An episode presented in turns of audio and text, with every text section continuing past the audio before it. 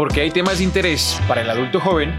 Y no solo se trata de opinar, sino de opinar informado. Bienvenidos a Myself. Muy buenos días, tardes, noches. Sean todos bienvenidos a este su podcast, un podcast para el adulto joven. Un podcast en el que intentamos hablar de todo sin ser expertos en nada, pero siempre informados. El día de hoy, como ya lo pudieron leer en el título, vamos a tratar un tema que es muy común que pues es nada más y nada menos que el de relaciones tóxicas. Creo que todos conocemos a alguien que ha pasado por eso, si no es que nosotros mismos lo hemos pasado. Pero para este tema no estoy solo, el día de hoy no se encuentra David, pero tenemos un invitado que como ya lo hemos dicho eh, con anterioridad, nos gusta tener el conocimiento y si no es por estudios, pues por experiencia. Entonces me acompaña el día de hoy César. Bienvenido César. Hola Víctor, ¿cómo estás? Eh, quiero saludar también a los podcast escuchas, radio escuchas de internet. Yo soy César, conozco a Víctor desde hace más de cinco años. Podrían ser seis, podrían ser siete. Más, yo creo que como casi ocho años. Sí, ya. Si no, más o menos como ocho años. Ya va siendo bastante tiempo. Yo mm. lo conocí en la carrera de la prepa, informática.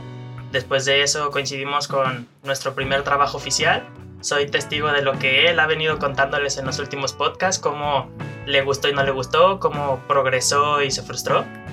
Después de eso nos reencontramos en la escuela, terminamos yendo a la misma universidad. Yo me ausenté, por decirlo así, un año porque decidí hacer una aventura a Colomos, algo así como de a una hora y media donde solíamos estudiar. Que aquí es donde vamos a entrar en el tema bastante, bastante. ¿Por qué te fuiste a Colomos? Bien, empecemos por un poquito de contexto. Yo quiero aclarar que tenía una pareja. Antes, de, antes de, ir a ese punto, ¿cómo definirías, antes de entrar, una relación tóxica? Para no meternos en tantos detalles o tecnicismos, una relación tóxica es una relación que te hace daño.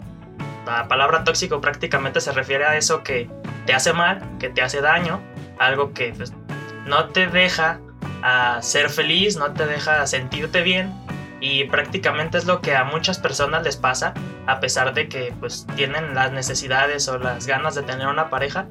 Llega un punto en el que situaciones las hacen cambiar eh, su situación de pareja.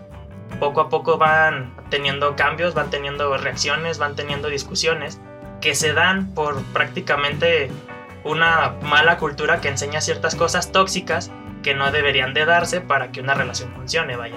Ok, ahora sí, ¿cuál era tu contexto? Volviendo al contexto, yo tenía una pareja de la preparatoria, Víctor la conoce, muchos la conocen, tal vez lo está escuchando. Un saludo. Esa pareja había empezado un semestre antes que yo la universidad en aquella escuela, la que a mí me quedaba a una hora y media, tal vez dos horas de distancia. Para esto me iba en camión. Eh, y fue como que, por decirlo así, un 35-40% la razón por la que yo quería ir a esa escuela. Víctor dice que no. Lo que también quiero aclarar es que yo quería ir a esa escuela para escoger una carrera que no hubiera escogido eh, un familiar mío, un hermano, uno de hermano mayor. Y también al final porque quería, aparte de variar la carrera, tener un cambio en la vida, tener algo nuevo, estrenar una escuela, o sea, cuestiones que uno en un principio se plantea y ve bien, hasta que después se da cuenta que no pensó esa idea más de 20 minutos. ¿Crees que eso sea autoengaño? ¿Que te engañaste o te, te decías también eso para convencerte a ti mismo? Quiero creer que no, porque no, así como lo acabo de mencionar, son ideas que no he analizado más de 20 minutos. Y en ese momento no analicé. Y cuando me di cuenta que las cosas no iban a funcionar con mi pareja de ese entonces, en algún momento, en una de esas largas travesías en el camión, mientras me daba la luz de la ventana y un aire de rosa de Guadalupe entraba por esa misma, me di cuenta de que mi decisión era completamente ilógica. Estaba haciendo más de trayecto a la escuela y, al trabajo que prácticamente lo que iba a tener de, disponible para hacer tarea. Estaba dándome cuenta que no iba a poder con los trayectos, que no tenía las facilidades para que eso funcionara. Y cuando intenté hacer un cambio ya fue demasiado tarde y no pude dar marcha atrás por ese lado. y como lo comenta Guasón, bueno, así le decimos nosotros de cariño, de guasón, porque tiene una sonrisa muy grande. Cuando César trabajamos juntos en, en aquella empresa, nos tocó ver cuando entró a aquella escuela tan, tan, tan retirada y cómo en la hora de la comida se ponía a hacer tarea en lugar de comer. De hecho, le echábamos carrilla porque comía libros en aquel entonces. Y ni siquiera me los comía bien. No Sí. entendía un carajo de lo que estaba queriendo hacer en ese entonces. Porque además tenía clase con una maestra rusa en matemáticas, que pues ya se imaginarán, ¿no? Una rusa dando clases de matemáticas. Saludos a esa hermosa maestra que nos decía a todos honey y de una manera tan linda te decía, no vas a pasar esta materia. Sí, yo le decía a Juana Petrovich. Su nombre era Marina Drobova, me parece. Un nombre extraño y divertido. Entonces, antes de eso, conoces a la persona que te hace vivir tu mayor experiencia en el tema. ¿Cómo la conoces todavía estando allá? Fíjate que pasa mi primer semestre en aquella escuela y vaya, la vida te hace dar muchas vueltas y la pareja con la que acababa de terminar tenía la mayoría de sus clases en un salón a un lado del mío. Entonces, muchas veces yo de llegar tarde del trabajo me tocaba verla y hay veces en las que quería cruzar la puerta para ir a mi clase y hay veces en las que simplemente me asomaba y me iba a la cafetería a hacer cualquier otra situación. Eso me hace reprobar una materia llamada, eh, ¿cómo se llama? Cálculo diferencial integral, Ajá. el inicio de las matemáticas para una ingeniería, para las cuales estaba totalmente despreparado, no entraba a las clases y no estudiaba lo suficiente, y la repruebo, teniendo la opción de hacer un extraordinario como cualquier otro estudiante en cualquier otra escuela, o pagar un curso intersemestral para en un mes y medio menos sacar esa materia y aprender lo que no aprendiste, lo vi más viable para yo aprender y no estar estudiando y matándome para un examen para el cual no me sentía preparado. Empiezo este curso, empiezo a sacrificar unas vacaciones para yo poder avanzar saber.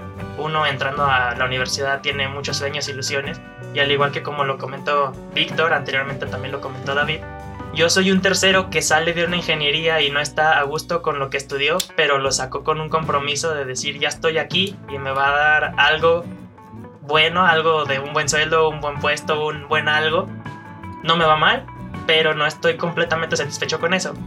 Y regresando, pues ya estaba yo empezando a aprender, a hacer un curso y al final de esa travesía de tener que ir en vacaciones, tener que ver cómo la gente se divierte y hacía cositas de, de recreación y simplemente tú tienes que volver a hacer dos Hasta horas de camino clases, ajá. me topo con la siguiente pareja que viene siendo la que me aporta muchísima más experiencia sobre lo que es una relación tóxica. No vamos a mencionar el nombre, muchos la conocerán, tal vez otros no. El chiste es que esta persona, Como aquí, como si fuéramos la, la fiscalía, vamos a decirle Juanita N. Juanita N, resulta que estudió en la misma escuela que nosotros. Solíamos pues ser caras familiares y en aquel entonces, pues después de pasar un semestre en el que no estaba queriendo ver a la otra persona y me tocaba verla la mayoría de los días, estaba frustrado, estaba eh, molesto, estaba sentido, estaba triste. Y esta persona pues vino a ser una cara familiar a una escuela en la que pues yo no conocía a nadie, dejé de frecuentar amigos con los que ya estaba acostumbrado a estudiar, no me llevaba con la mayoría de las personas del salón que pues obviamente se llevaban y se conocían porque estudiaron en esa misma escuela eh, un par de semestres antes porque podía hasta ser la continuación de preparatoria en la universidad. Y yo no, yo venía de Tonalá, yo venía de la escuela que estaba más lejos. Y al no conocer a muchas personas, veo a esta, nueva esta persona nuevamente, aunque no le hablara. Y en algún punto encontré la excusa más pendeja para empezarle a hablar. Sumado a que yo venía estresado por salir de un examen, no quería llegar a mi casa y me, y me topé con un compa que estaba hablando en la bolita donde estaba ella.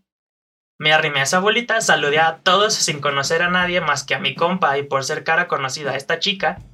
Y desde ese día nos empezamos a hablar muy bien. Las cosas empezaron a darse extremadamente bien. No empezaron a pintar mal desde ese entonces porque tu- tuvimos una charla muy sana para personas que están conociéndose.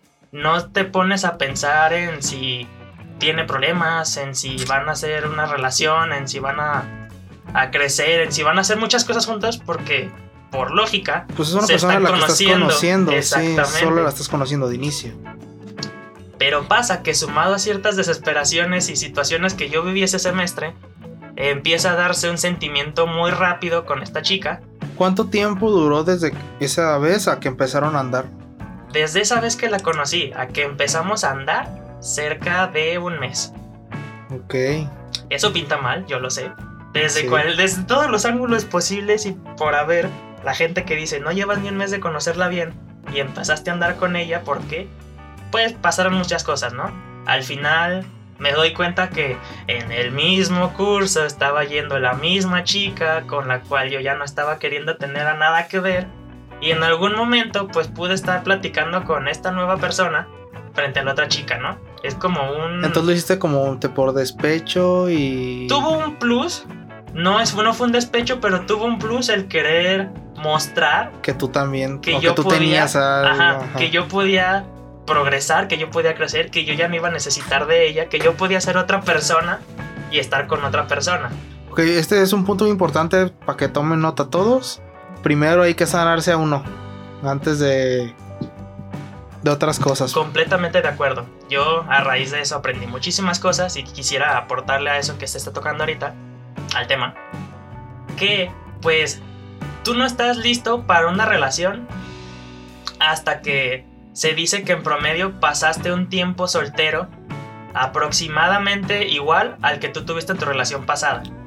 Hay veces en las que eso es mucho, hay veces en las que no es tanto, hay veces en las que las personas son suficientemente capaces de curarse y sanarse a sí mismos, pero volvemos al contexto en el que yo acababa de cumplir 20 años, tal vez 19 me parece. No era una persona muy madura, no era una persona muy inteligente. Ahora sí que como muchas personas dicen, era joven y estúpido, Ahora ya no es joven. exactamente, pero lo estúpido se quita poco a poco, ¿no? Sí. Entonces yo no había pasado más de lo que yo tenía en la relación, lo tomo como referencia, tomé, te- tenía con la chica anterior dos años de relación aproximadamente y pues de tener seis meses soltero y tener cierto tipo de cuestiones que no me hacían olvidar y no me hacían sanar, pues parecía buena idea empezar a tratar con otra persona nueva. Y aquí se suma otro factor que hizo que las cosas se dieran muy rápido. Yo resulté ser el crush de la chica con la que estaba hablando. Para los De- que no sepan qué es un crush, De Juanita N. de Juanita N, yo era la persona a la que ella veía de lejos. Ella, pues, de alguna manera le gusté por, por cómo me veía, supongo. Por quién era, por quienes me juntaba, tal vez no, porque no coincidíamos más que con dos amigos en común. Pero ya éramos caras eh, conocidas por la misma escuela. Por si alguien mayor a 40 años está escuchando esto, es el crush es como el amor platónico. Técnicamente es el mismo concepto, pero no tan platónico porque es alcanzable, vaya, Sí, pero. en casos muy, muy particulares. Entonces, por eso, empiezas a andar eso. con ella, ajá, como al mes de que empiezan a hablar. Así es. Y después de eso, regresan al plantel de Tonala. ¿Por qué? Quiero sumar que antes de eso yo duré un semestre extra en aquella escuela cuando esta chica acababa de meter su trámite a que iba a volver a Tonalá. Duramos un semestre estudiando en distintas escuelas para vernos en ocasiones. Los entre mejores seis meses de su relación. No, realmente no fueron los mejores. Pero a lo que voy es que nos veíamos poco, a veces nos frecuentamos entre semana. Y quiero sumarle un punto muy importante que es un factor tremendamente importante para las relaciones tóxicas. Y lo digo así porque es algo que coincide con muchas personas que he conocido. Quiero creer que si conozco a muchos con eso es algo común. Si las personas no han llevado una relación sexual previo a que empiecen una relación tóxica y la empiezan con una persona con muchos problemas para que la relación así sea, va a ser muy difícil que salgan de ahí por el factor sexual. O sea, Suena, pues, lógico para unos y lógico para otros, porque, enculamiento le dicen. ajá, porque el término que la mayoría usa es enculamiento, encularse. Y yo en aquellos momentos no había tenido ningún encuentro de esos. Y en cuanto se empezó la relación con esta nueva chica, pues ciertas situaciones hicieron que fuéramos a ver Netflix sin ver Netflix. Ok, ah, ¿cuánto tiempo duraron en una relación buena, en un estatus bien, que dijeran, esta, esta- la relación está bien, no tenemos problemas? O si hay problemas son mínimos y se solucionan. O sea, ¿cuánto tiempo más o menos de los dos años y poquito que duraste con ella? Fueron dos años y medio y así que tú digas, fue un tiempo estable, que fue un estar bien antes de que hubiera un punto en el que estuviéramos mal. No, pues te lo digo de, de- de corrido, pero sumado puntos, ya después de haber hecho un análisis previo, reflexiones y hablarle con almohada, tuve como aproximadamente nueve meses de haber tenido una sana relación con esta persona. Ok, o sea, estuviste más de un año aguantando una relación tóxica. Así es. Entonces, a ver, empiezas la relación con esta chica, te vas a... Estás en Colombo, o sea, ya la conoces, después se vienen a, a Tonalá, al plantel de Tonalá, continúan su relación. Tal vez en ese momento no lo supiste, tal vez ahorita que ya lo pensaste ya te puedes dar cuenta. ¿En qué momento empieza haber ese cambio en la relación para volverse algo tan tóxico? El detalle por ese lado es que siempre vieron esas señales y yo no las caché en un principio. Pero desde siempre, Casi siempre. Te lo pongo en contexto otra vez. Desde incluso antes de que estuviéramos, hay cosas y factores que las personas deben de notar para darse cuenta con qué tipo de persona se van a encamar, se van a relacionar y qué es lo que les puede esperar si empiezan una relación. Para esto, esta chica tenía un talento nato para criticar. Esta chica no se callaba la boca, esta chica disfrutaba y tiraba veneno para todos lados de lo que se moviera, ya fuera alguien que en algún momento llamó amiga y por alguna situación se bloquearon, ya fuera alguien que pues fue su expareja y tenía que pues salir a flote que a cada rato le decía cosas malas y pues eso venía siendo parte de todos los miedos, todas las peleas, todo el todos los hombres son iguales, me va a ir así, es que no me gustaría que esto pasara, bla bla bla. También, a pesar de que empezábamos una relación, ella tenía muy marcado que no quería que se rompieran tres cosas que si bien son fundamentales para una relación, ella las tenía estrictamente mal planteadas a que no sucedieran. Su primera regla era que no hubiera mentiras. Obviamente eso es una base de una relación. No es algo que pues tú digas, ay, le voy a mentir a mi pareja porque pues ahorita me dan ganas de mentirle, vaya, no es algo que la gente piensa pero a ella hasta las mentiras blancas se le hacían malas. Si tú en algún momento hacías un, un comentario que ni siquiera fuera una mentira con ella, que en plan, ay, pues es que le dije a tal persona que esto pasaba porque no le quise decir tal y tal cosa, ella se lo tomaba como mal y era como de si le está mintiendo a esa persona me puede mentir a mí. En algún otro momento hubo situaciones para las cuales, eh, te pongo un ejemplo, vas a regalar algo ya lo compraste, fuiste a tal lugar y, y avisaste que fuiste, pero no le quieres decir a qué fuiste, tenía mucho conflicto la regla de no mentirle con la segunda regla que voy a comentar, es no ocultar información. No es lo mismo que tú le mientas a una persona para no decir una cosa. O que no decirle. Que no decirle a la persona, pues lo que tú no necesitas decirle, vaya. Eso, pues de alguna manera es normal porque a las personas tiende a hacérseles la idea de que la información no es relevante no se la dices a las personas porque hay veces en las que no le vas a llegar a decir a la persona, ah, pues fíjate que llegué a mi casa, me, me, rasqué la cabeza, me dieron ganas de ir al baño, me di cuenta que no había papel.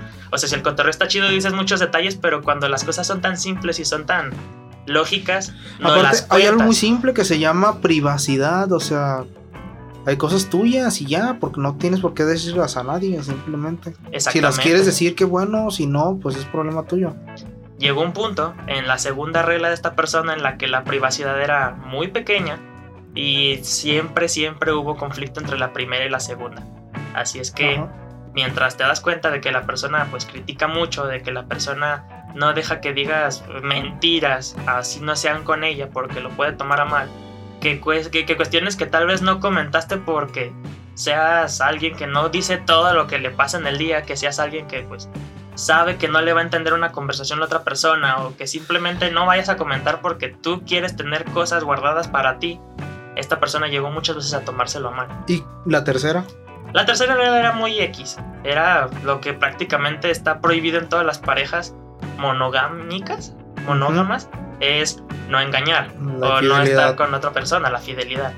¿Por qué esta persona tenía esas tres reglas tan marcadas? Porque fueron los errores que alcanzó a detectar y las cosas que alcanzó a entender de sus relaciones pasadas, que fueron las cosas a las que más cayó, que más le dolieron y que más le afectaron.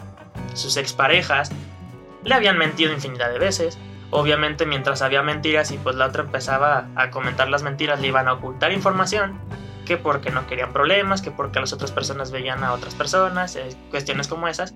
Y lógicamente, como esas dos van muy de la mano a que una relación no funciona y a una de las dos personas puede estar engañando a su pareja, pues eran como que el 1, 2, 3 básico para que una relación tronara. No entendía las cuestiones de privacidad, las cuestiones de confianza, las cuestiones de mentiras básicas que no fueran para ella y que la confianza de una pareja no es la misma la confianza con cualquier otra persona. Y en cuanto en algún momento yo empecé a fallar a sus reglas por situaciones muy tontas, en algún momento mentí porque iba a ir a su casa, me quedé dormido, no le quise decir que me quedé dormido y me inventé que el chofer se bajó por una coca, cosa que sí me ha pasado un chingo de veces, pero ese ya no me pasó. Lo tomó muy a mal y empezó a creer que yo ya le había mentido, que próximamente le iba a ocultar información y le iba a engañar. Entonces, y eso fue, empezó a raíz de cómo ella estaba. O sea, tú ya te generaste una paranoia. Así es, yo ya tenía ciertos conflictos que no tenía necesidad de empezar a tener porque era como de, ok, ¿cómo le explico tal situación? O cómo le explico que pues esto iba a pasar. ¿Cómo no le digo ciertas cosas sin que ella se lo tome a mal? Y pues empezaron a haber problemas por los que hay veces en las que con la misma paranoia y mi torpeza, cosas no decía porque se me olvidaban, cosas pues porque la memoria funciona de una manera y luego resulta que te acordaste del 50-60% de lo que pasó y lo contaste diferente, lo puede tomar a mal. Pues empezó a generarme bastantes problemas y a lo que voy con todo esto es que estas situaciones empezaron a notarse casi casi desde el segundo o tercer mes. La gente no lo sabe, pero como ya lo dijo César, nosotros nos conocemos hace mucho este, César es una persona que es muy alegre, suele eh, cotorrear mucho, es mucho de estar eh, conviviendo, de estar haciendo chistes, de estar tratando de bromear. En esa época se convirtió totalmente, se convirtió en un César oscuro que estaba aislado prácticamente. Antes éramos, como ya lo dijimos, César pertenece al mismo grupo en el al que pertenecemos David y yo se apartó del grupo. O sea, antes estábamos todo el grupo en un lado y César estaba en otro edificio sentado allá solo. Entonces, ¿en qué momento te empieza ese cambio en ti? Fíjate que no fue un cambio drástico, fue un cambio pues progresivo. Poco a poco se fue dando que mientras tú, yo, David, todo el grupo estamos en la misma escuela, yo estaba pues también con esta chica en esta escuela estudiando. Eh, y llegados los ratos libres, obviamente ya veníamos cargando ciertos problemas, ciertas situaciones, que hasta eso esta persona muchas veces fue consciente de que hacía las cosas mal y pues se tardó en empezar a arreglarlo.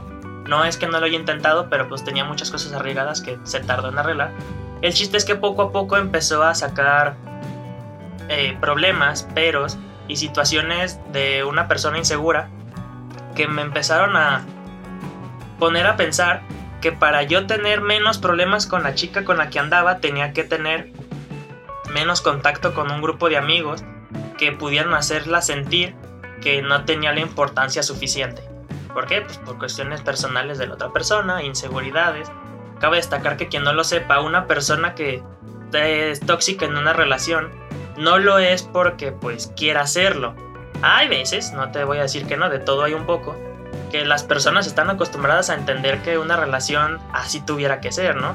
Que se controlen los mensajes, que la dónde vas, que él no vas a ver a nadie más si yo no te lo autorizo, que él me vas a decir todo lo que haces, eh, chalala, la, la. Y hay otras situaciones, lo que yo quiero pensar que es la mayoría, que las inseguridades, que la ansiedad, que los problemas que las personas tóxicas tienen, pues no fueron su intención. Son cosas que pasan porque pues la familia es lo que la acostumbró, las relaciones anteriores pues dejaron con a esta persona sin confianza, sin autoestima, sin, con muchos problemas de seguridad. Hay veces en las que pues todo se junta y terminas en una montaña rusa de emociones y a veces la montaña rusa prácticamente te trae de mal en peor, ¿no? Y además ah, quiero sumar que muchas veces también tiene que ver el grupo de personas con la que se junta. Esta persona, ya después de un análisis me doy cuenta que no se juntaba con eh, personas que fueran como quien dice muy sanas. Tenía amistades también en unas situaciones como de ay, es que no debes dejarlo salir solo.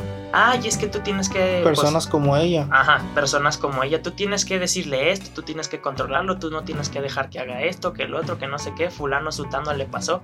Al final las personas tienden a ser el promedio de las cinco personas con las que se juntan. Es un, un, un dicho, un promedio, una estadística.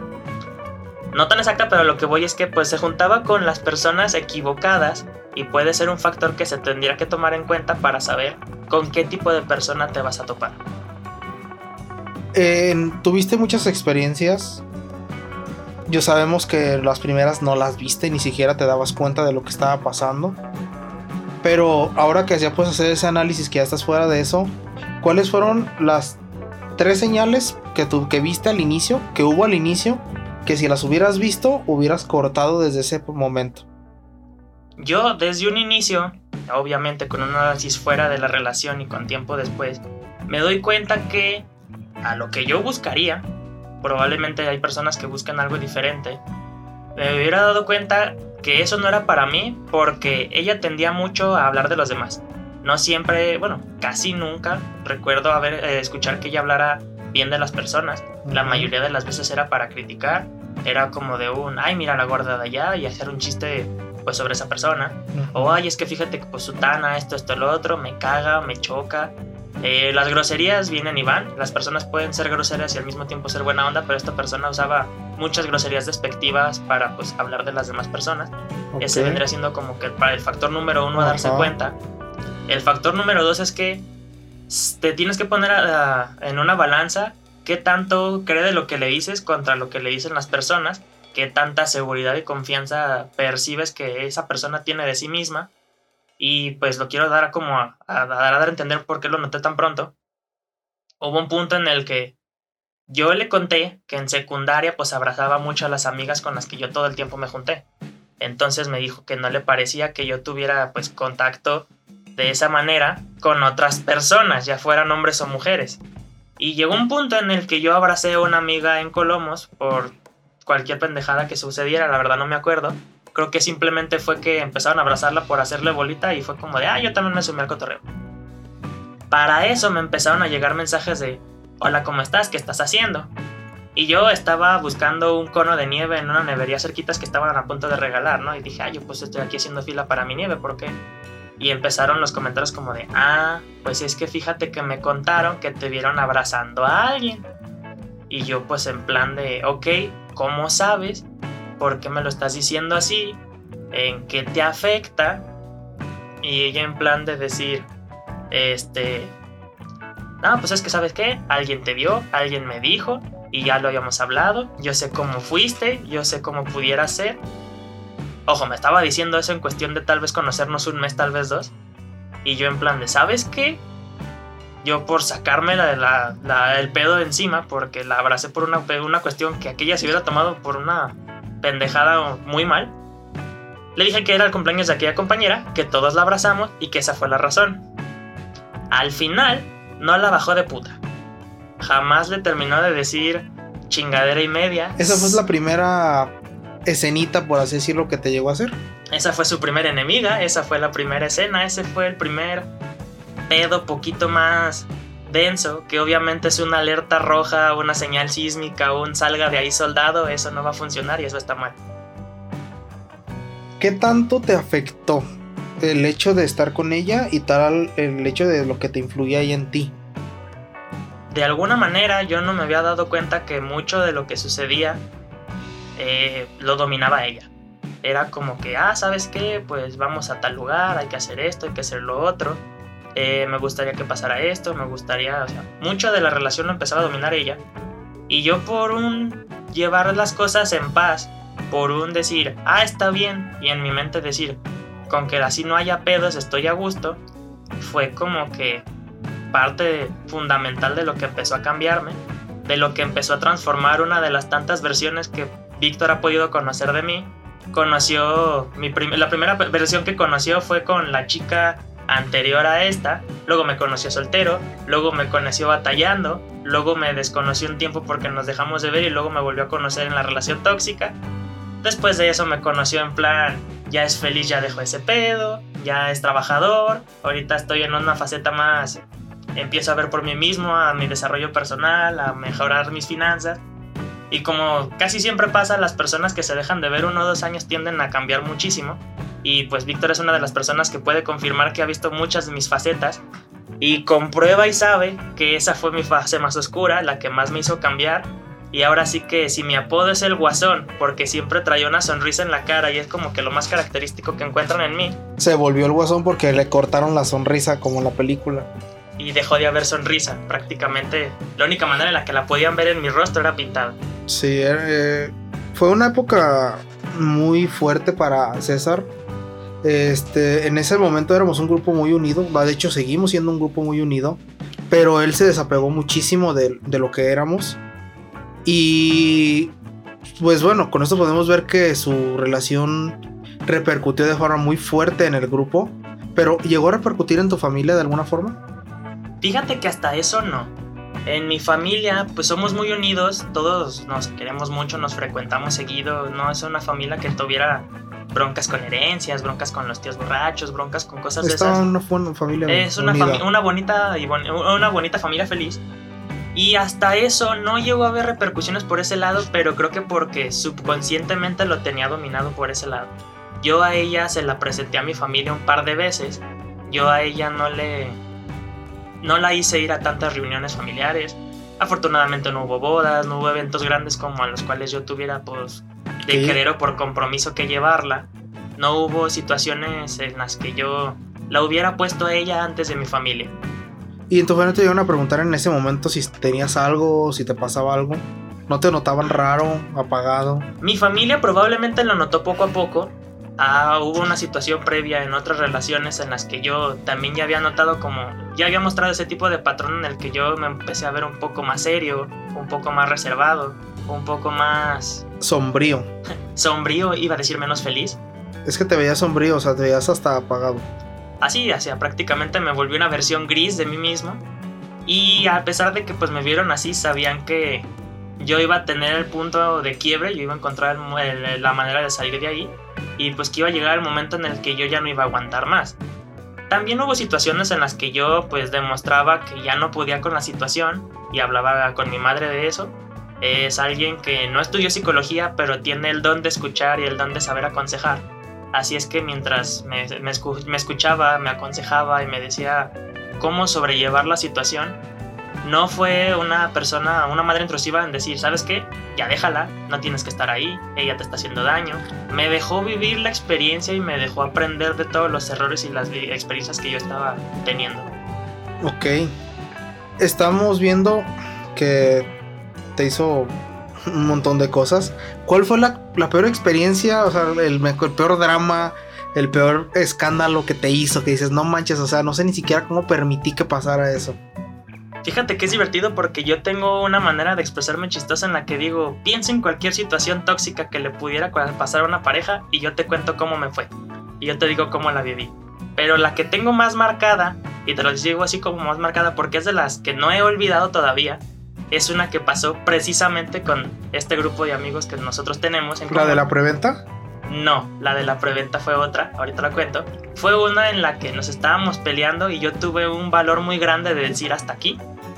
Eso fue tal vez en un punto en el que todavía no pasaba por sustos de embarazos, por el que todavía no me estaban casi amarrando y por el que yo todavía tenía la libertad y la, la fuerza suficiente de poner un hasta aquí. Pero ahorita llegamos a ese punto. Ahorita llegamos al resto de la situación.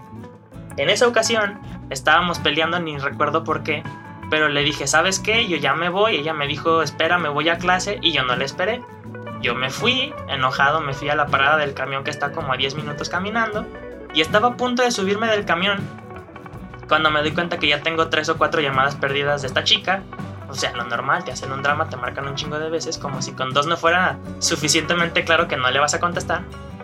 Y tuvo la grandiosa idea de marcarle a mi teléfono con el celular, con el teléfono de uno de... Ah, de David Soltero, vaya. Me marcó con el celular de David y yo ya tenía el presentimiento completo de que me estaba marcando a ella. Pero pues le contesté a David y le dije, ¿qué onda? ¿Cómo estás? David me dice, bien, bien, guachón, ¿y tú cómo estás? Ah, me dice guachón. No, pues yo estoy dentro de lo que cabe bien. O sea, ya sabíamos los dos que estaba pasando, no me estaba marcando de a gratis. Me dijo, ¿sabes qué? Pues no sé qué situación estás pasando ahorita. Es lógico que tú y Juanita N. se están peleando, están pasando algo de pareja, no me quiero entrometer.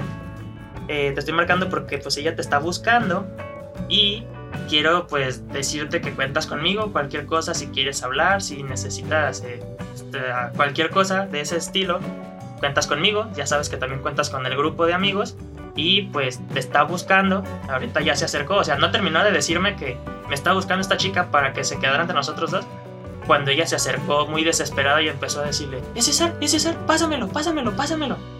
Se puso muy insistente, muy ansiosa, muy inestable, porque para esto, esta chica sufre o sufría de una ansiedad muy cabrona. Es parte de lo que te comento que las personas no son tóxicas queriendo, pueden ser tóxicas por problemas ajenos y luego pues desarrollar problemas peores. Esta chica mientras tenía mucha ansiedad le daba por tener eh, ataques en los que se hiperventilaba.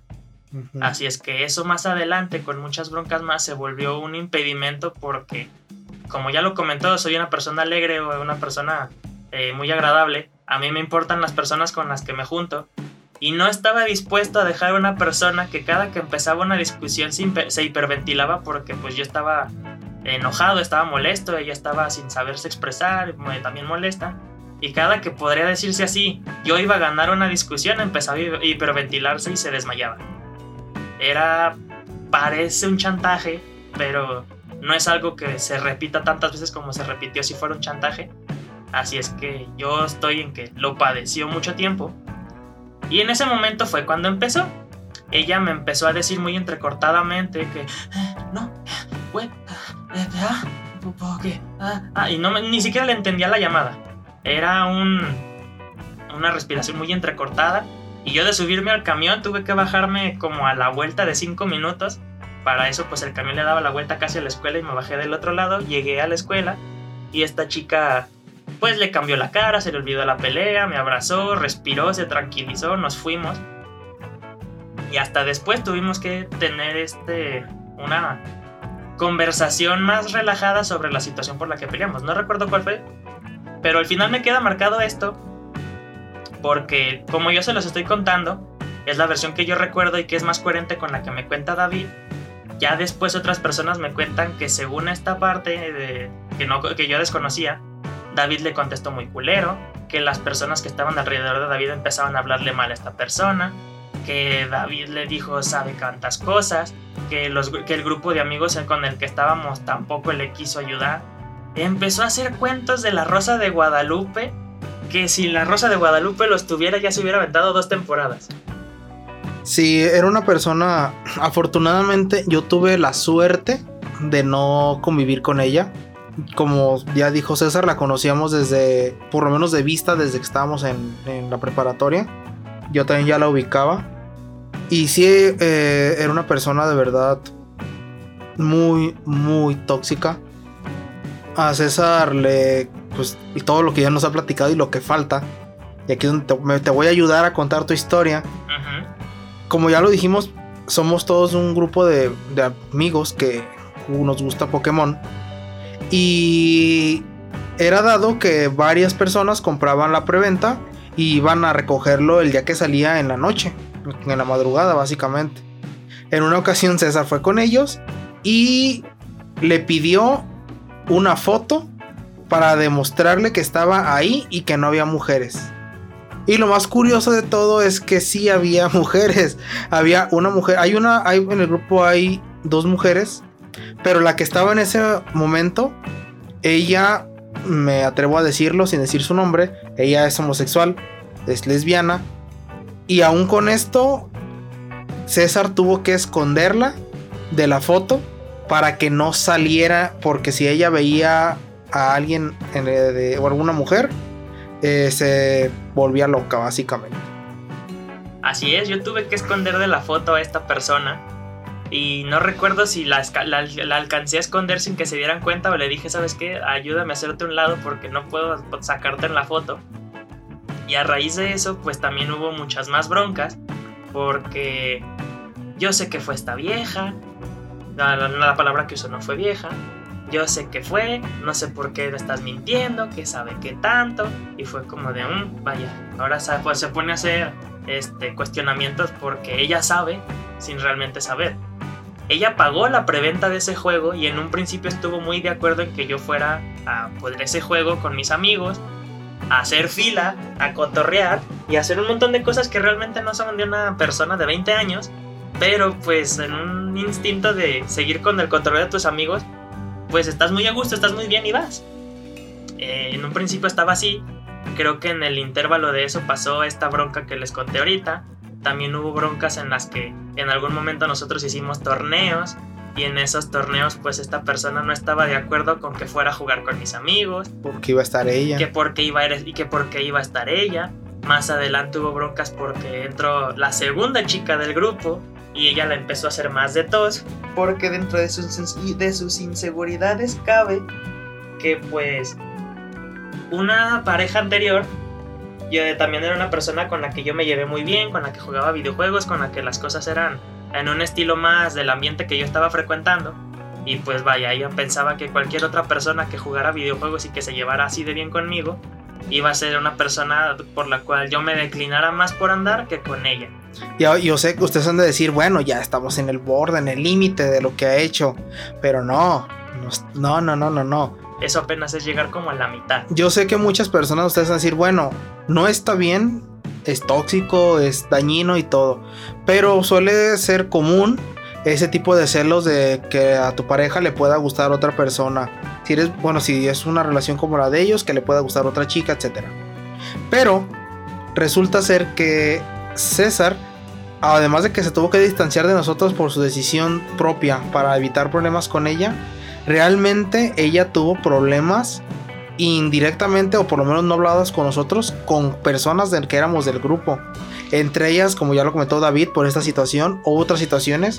De hecho, ella y David eran pues conocidos, tal vez no amigos, pero conocidos, se llevaban bien. Y esa relación pues se, se cerró por esta situación. Y hubo una muy particular con otro compañero que próximamente estará aquí con nosotros en el podcast. Que el problema se dio a raíz de una frase que lleva pan. Cuéntala. En una ocasión, estaba yo con la cara sin sonrisa y ese tono gris que no era particularmente común en mí, eh, llegando a la escuela, ¿no? Eh, me topo con esta persona, ya empezada una fase de distanciamiento, y pues me agarró en un momento en el que yo no estaba bien, yo ya estaba en plan, me lleva la chingada, ya no quiero estar aquí, no sé por qué no me estoy yendo, y muchas veces esas veces de no irme fue que pues ella estaba tratando su ansiedad, que ella iba a estar mal, que ella se iba a poner peor. Caí en muchos de los, eh, caí en muchos chantajes independientemente a ese tipo de. Y queda, estuviste quedándote por la otra persona. Así es, yo estuve quedándome por la otra persona en esa relación, no queriéndome quedar yo. Y entonces esta persona me dice, ¿qué onda, guasón? ¿Qué traes? Eh, ah, pues nada, pues estoy dentro de mis... Decir en ese momento estoy bien, no pasa nada fue como de los principios de que tus amigos te empiezan a decir de alguna manera que empiezas a notar que tú no estás bien. Porque para esto yo tuve un tiempo muy largo en el que no decidía completamente decir o de sentirme mal en donde yo estaba para empezar a pensar en cómo salirme. Entonces pues me empieza a platicar cositas como de pues qué traes, te, te, ves como distante, ya no te has juntado con nosotros, tal vez sea la escuela, tal vez sea, pues yo sacaba como que mentirillas tipo no, pues es que el semestre, no, pues es que la tarea o situaciones tipo eso. Y le dije que en ese momento estaba teniendo un pedo con esta chica porque aquella no me tenía confianza en plan de que creería que yo buscaría cualquier otra chica para dejarla. Cosa que para esto cabe el contexto en el que yo no frecuentaba otras chicas. Y la única chica que estaba como que próxima a mí era una compañera de salón a la cual no le hablaba pero en algún momento hubo una bronca con ella porque jugué Pokémon. O sea, una situación muy pendeja hizo que se bronqueara con aquella. Y entonces mi compa dice, no mames guasón, si tú eres más bueno que el pan, ¿por qué chingados se está molestando contigo? Pues César tuvo la genial idea de usar esta frase del contexto con Juanita N. ¿Y qué pasó? Resulta que decir que alguien me dijo que yo era más bueno que el pan genera una discusión generó un ¿quién te dijo eso?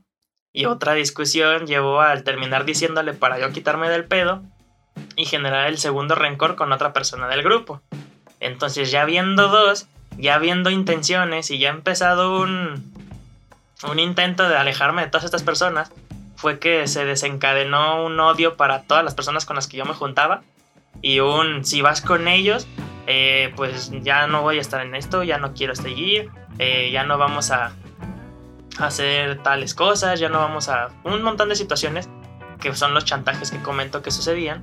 Y, o sea, como aquí, como ya estamos viendo, ya incluso tuvo problemas con uno de sus amigos por una frase que cualquiera hemos usado para referirnos a que una persona es una buena persona. De hecho, les digo, como ya lo comenté, yo con ella no tuve ningún trato afortunadamente.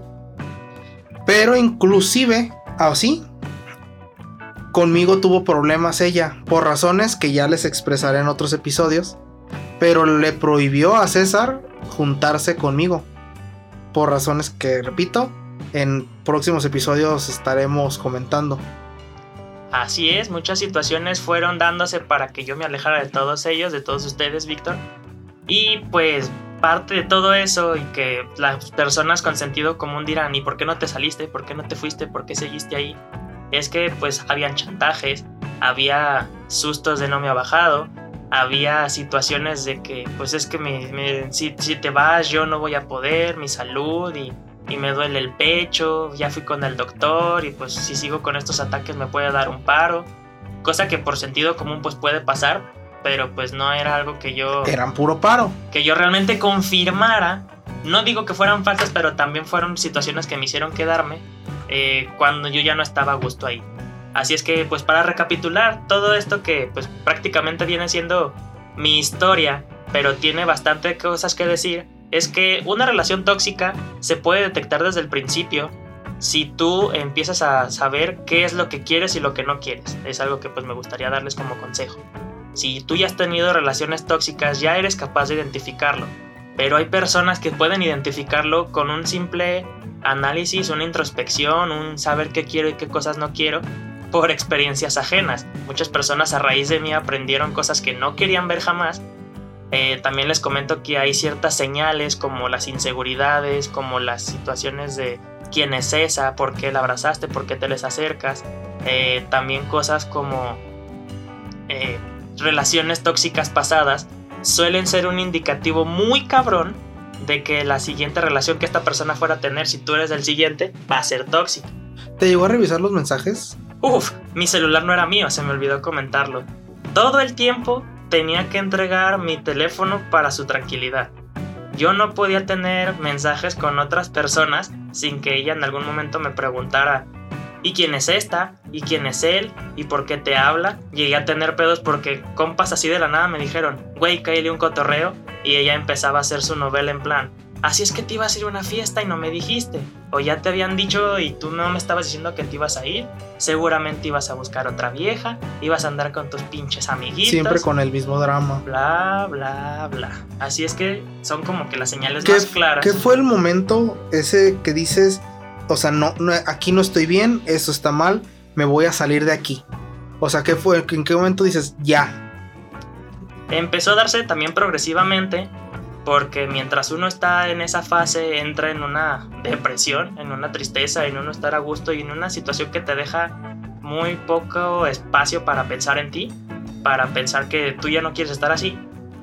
Y mientras ya con ayuda de ustedes, con ayuda de otras personas, con darte cuenta de que tú ya no eres el mismo, que tú te perdiste, ya no sabes de ti, quién eres y qué te gusta realmente, llega un punto en el que ya pues sumado a eso iba a haber un cumpleaños mío. Para este cumpleaños mío yo iba a pasar una fecha con ella y yo quería hacer otra fecha con mis amigos. Y estos amigos también ya habían tenido una bronca con ella, pero pues los toleraba más porque los frecuentaba menos y llegó un punto en el que le dije a un compa, ¿sabes qué? Pues hay que hacer un grupo de WhatsApp, junta a estos güeyes para ir a pues, chingarnos unas costillitas, ¿no? Mete a todos al grupo y además sumó a una chica. Esta chica ni siquiera la conocía. Tengo el placer de conocerla de una ocasión, realmente ni me acuerdo de ella. Pero el hecho de que la chica estuviera en el grupo, que esta persona con la que andaba me iba a revisar el teléfono, que me iba a preguntar quién es, de dónde la conozco, cuántos años tiene, a qué se dedica, por qué iba a ir, por qué la metieron al grupo, qué signo zodiacal es. Ay, no. A X, Y, Z razón, prácticamente tenía que saber toda la información de esta chica y ni siquiera era para decírsela y ya, era para convencerla de que yo iba a ir a ese cotorreo que era para mí, que era mío y que pues técnicamente era para mi cumpleaños, mi festejo y mi pasarla bien. Dije, güey, ya, ya estoy harto, no estoy listo para tener estas conversaciones otra vez, ya estoy hasta la madre, ya no puedo con esto. Y en una salida simplemente lo solté, le dije, ¿sabes qué? Ya no quiero estar aquí. Después de ese momento, ¿duraste más tiempo con ella? No. En ese momento terminó. Entonces, cuando sale lo de los embarazos y que no le ha bajado y todo eso, ¿ya habías planteado terminar con ella? ¿O no? Esa fue la única y la primera vez que lo planteaste, lo dijiste y se terminó. Eh, ya había tenido situaciones que me habían hecho decir se acabó.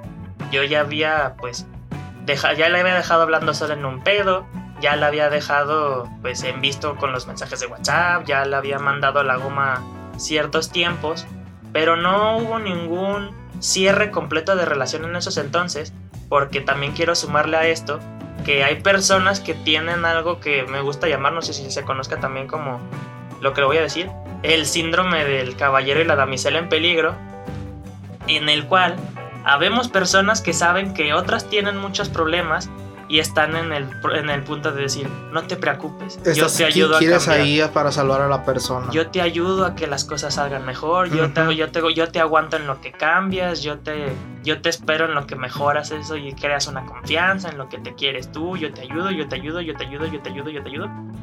Hubo tanto de eso de mi parte que pues fue también para el detonante a que yo dijera, güey, yo ya estuve mucho aquí, ella no ha cambiado lo suficiente, yo ya di todo lo que podía dar de mí. No sé qué va a parar de aquí adelante si yo ya no puedo hacer nada y ella tampoco está haciendo lo suficiente. Y cuando decides y dices, ¿sabes qué? Ya se acabó. Hasta aquí llegamos. ¿Lo aceptó tal, tal cual? Ah, pues ya terminamos. No, qué chingados iba a haber aceptado. Hubo un drama, Hubo un es que yo no puedo estar sin ti, yo qué voy a hacer, necesito que estés aquí, todavía me duele esto, todavía eh, tengo problemas, aguántame hasta mi cumpleaños que era como en tres meses después de la fecha del mío, por favor no te vayas, y de tanto rogar, de tanto, de tanto sufrir, de tantas peleas y de tantas malas experiencias, yo ya no sentí nada en ese momento para irme. Yo realmente le dije, ¿sabes qué? Todo eso es difícil, yo lo sé, pero no es problema mío. Y nomás como nota, ella sigue viva, no le pasó nada, no, no se murió eh, y pudo vivir con eh, su soledad sin César. Con sus problemas, con sus dilemas, con sus demonios. Tenía la mala fortuna otra vez de verla en el mismo plantel donde estudiaba. Y de hecho, hubo un compañero que en alguna ocasión, después de que ellos ya habían terminado, eso me lo, me lo preguntó a mí este compañero me dice, oye, ¿qué pasó con César y su novia? y yo, ¿por qué? Y me dice, es que hace rato que pasé, la vi y le di, pregunté, oye, eh, ¿cómo está Guasón? Y me dice, no me lo menciones, para mí está muerto, no quiero saber nada de él. Con aquel drama, y les digo, eso me lo comentaron a mí. A mí me lo comentaron casi igual, me lo dijo este mismo compañero en plan de, güey, no mames, ¿cuánto tiempo tiene que terminaste con Juanita N? Y fue como de, ah, pues sabes qué, pues tiene como mes y cacho empezando las vacaciones. Y este compa le hace, ah, eso explica los estados de soltera que pone y todos los memes y que ustedes ya hayan separado sus fotos. Y que cuando yo le pregunté en el SETI, oye, ¿dónde está César? Esta chica contestará, se murió.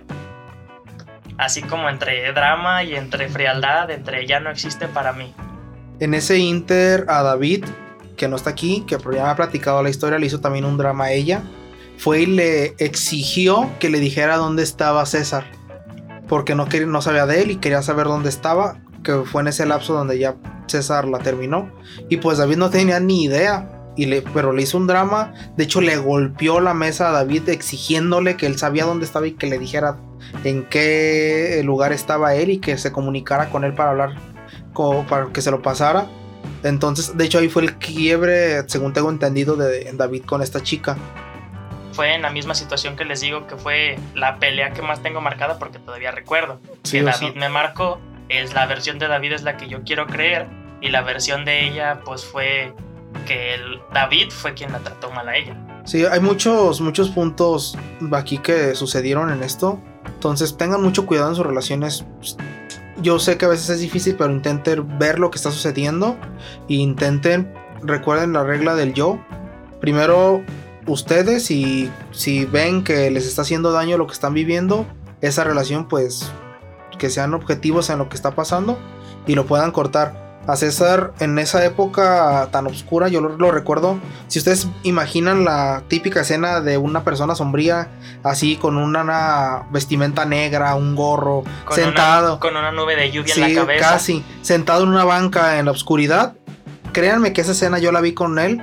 Esa ocasión yo lo vi, me acerco, me siento ahí con él enfrente en esa banca y le pregunto que qué tiene, que está todo bien, me dice que sí, que todo chido, pero yo me doy cuenta que está no solamente me contesta como forzado, sino que inclusive ni siquiera me volteé a ver.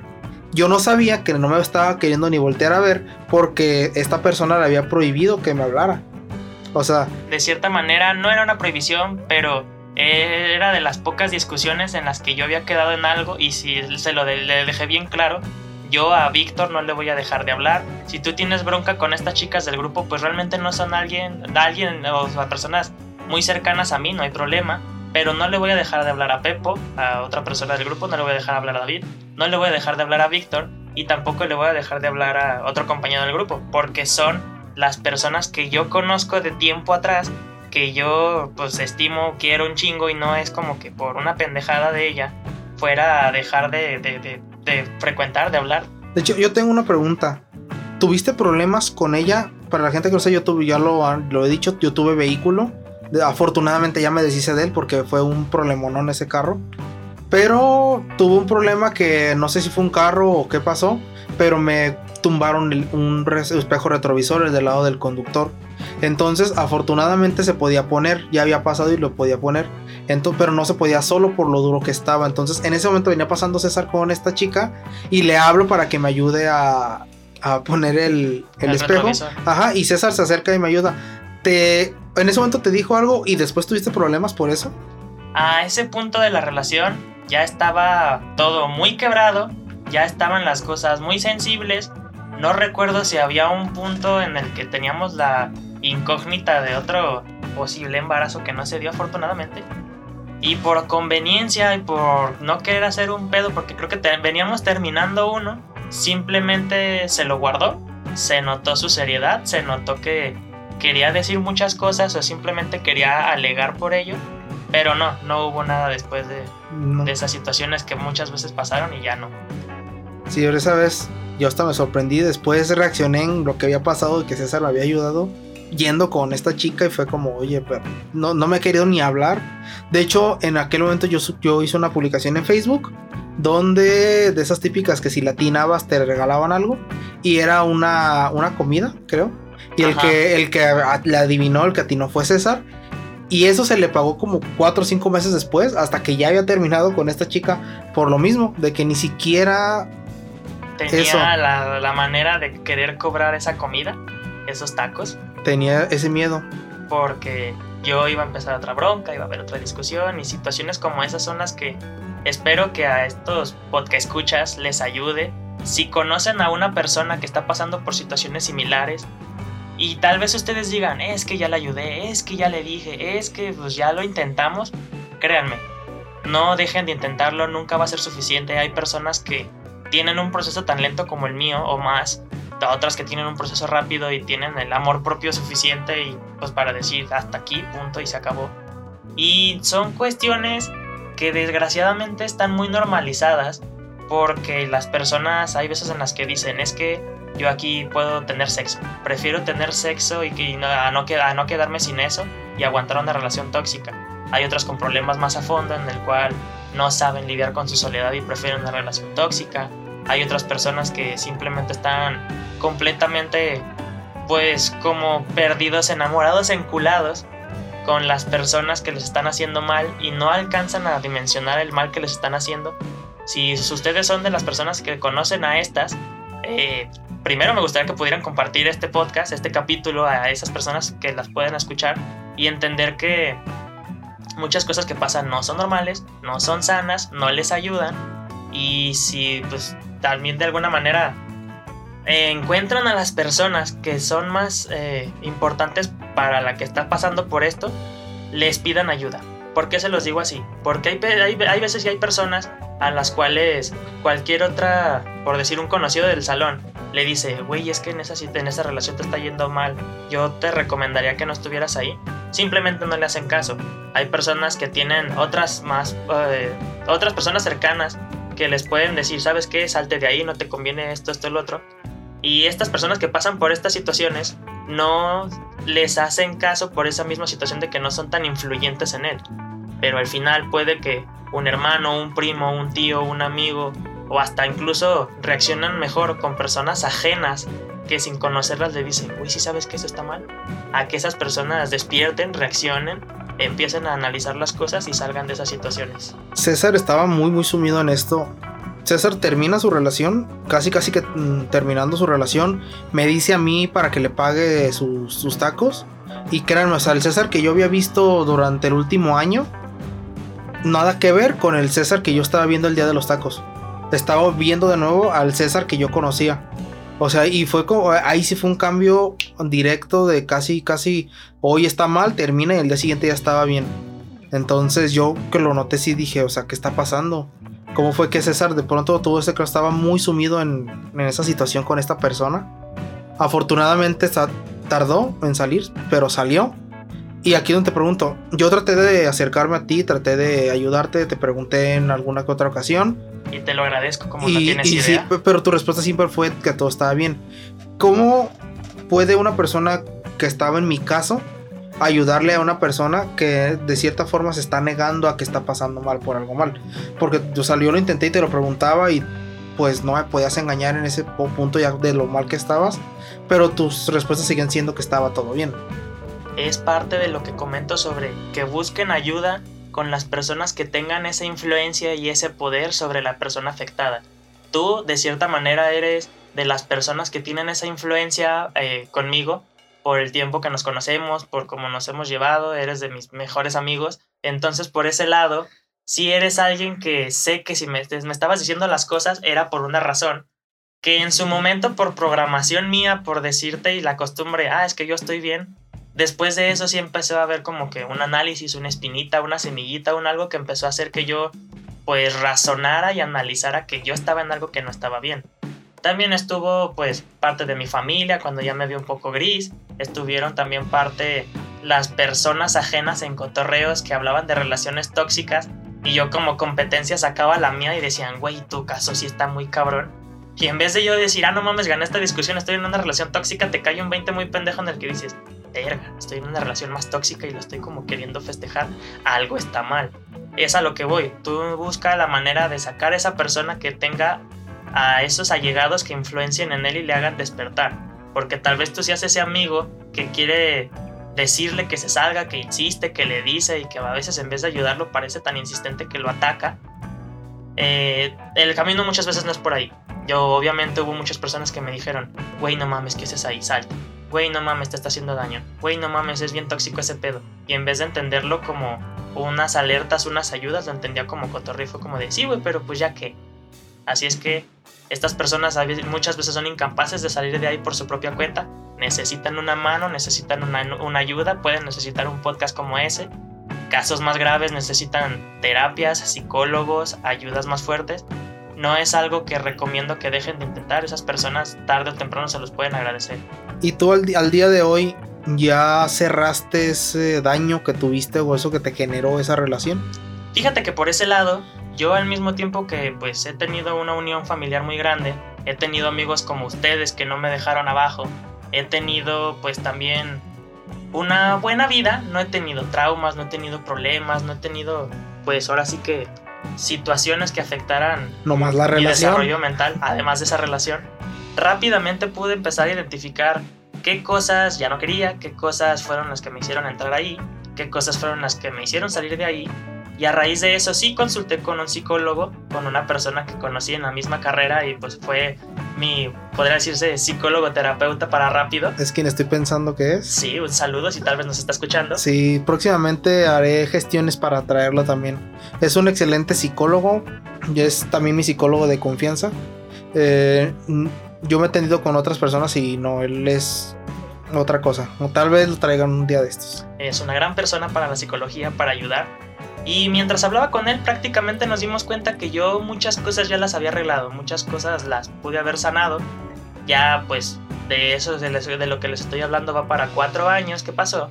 Así es que me doy cuenta también de que, pues, no he empezado cierto tipo de, de relaciones o cosas con otras personas porque ya sé que quiero y que no quiero.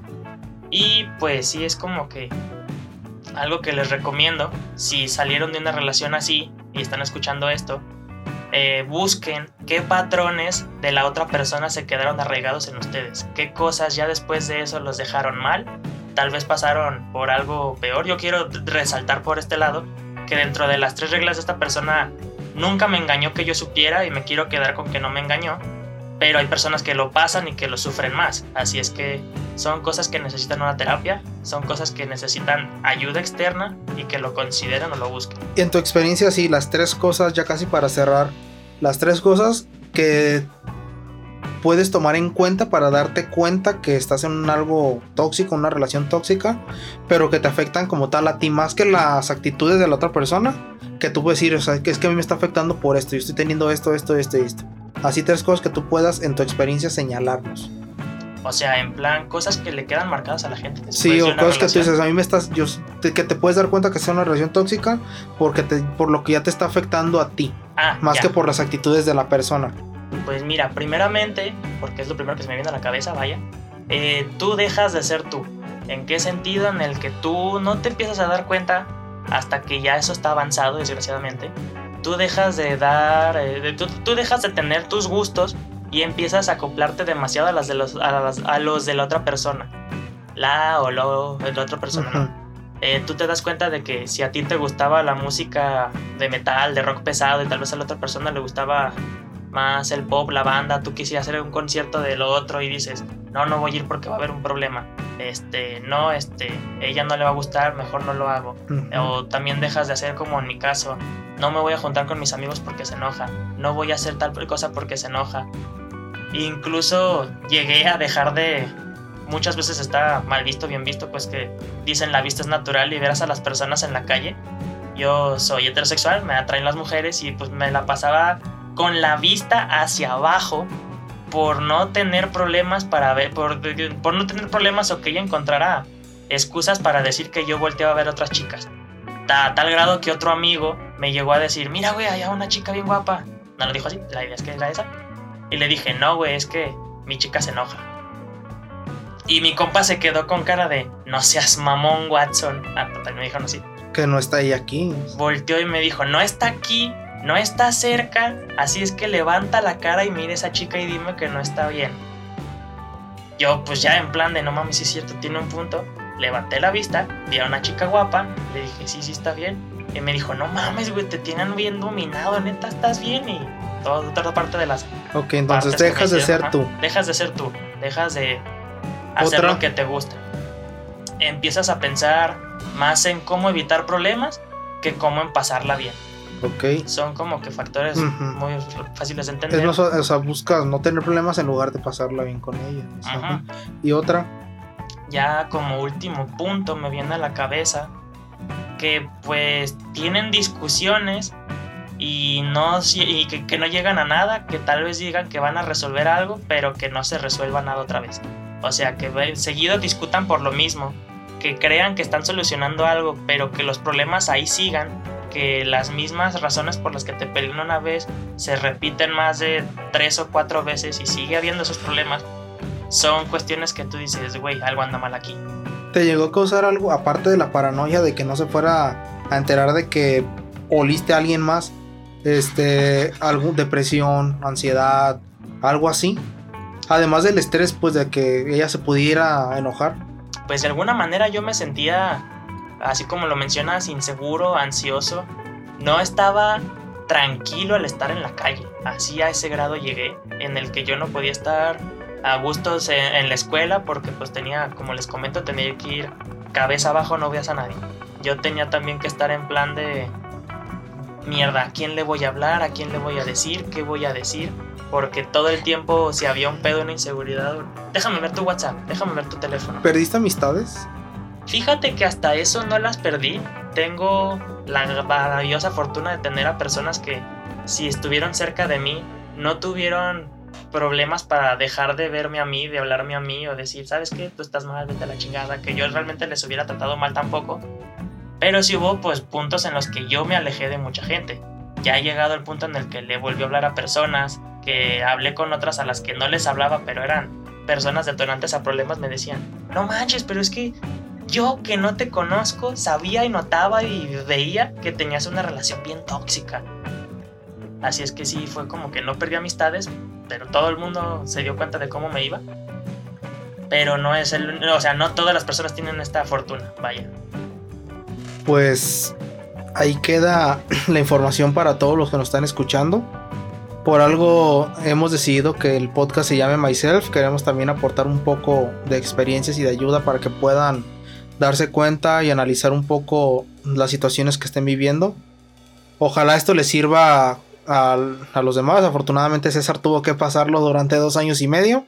Esperemos que alguien que esté pasando por esto y lo escuche no tenga que pasar tanto tiempo o puedan detectarlo antes de caer en algo así. No me queda más que muchas gracias César por, por haber venido, por estar aquí.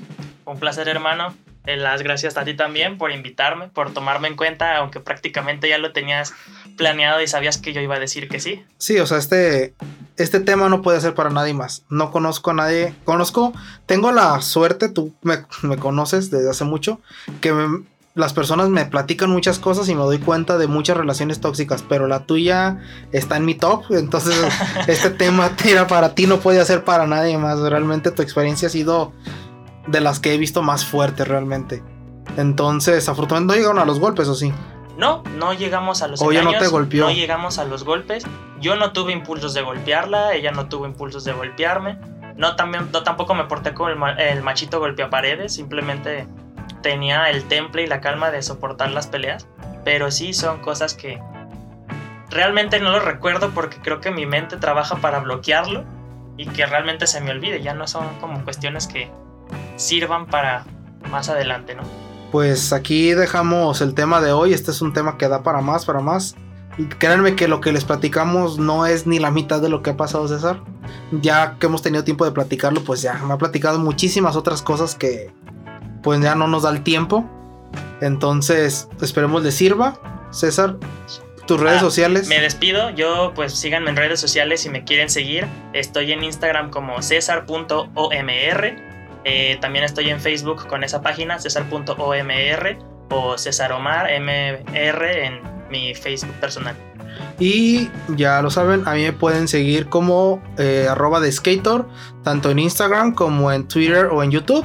Y las redes de tanto de César como las propias y las de David se las estaré poniendo en la descripción para que pues puedan copiarlas y buscarlas de una manera más fácil. Entonces será todo. Muchas gracias César. Un placer. Un abrazo a todos. Hasta la próxima.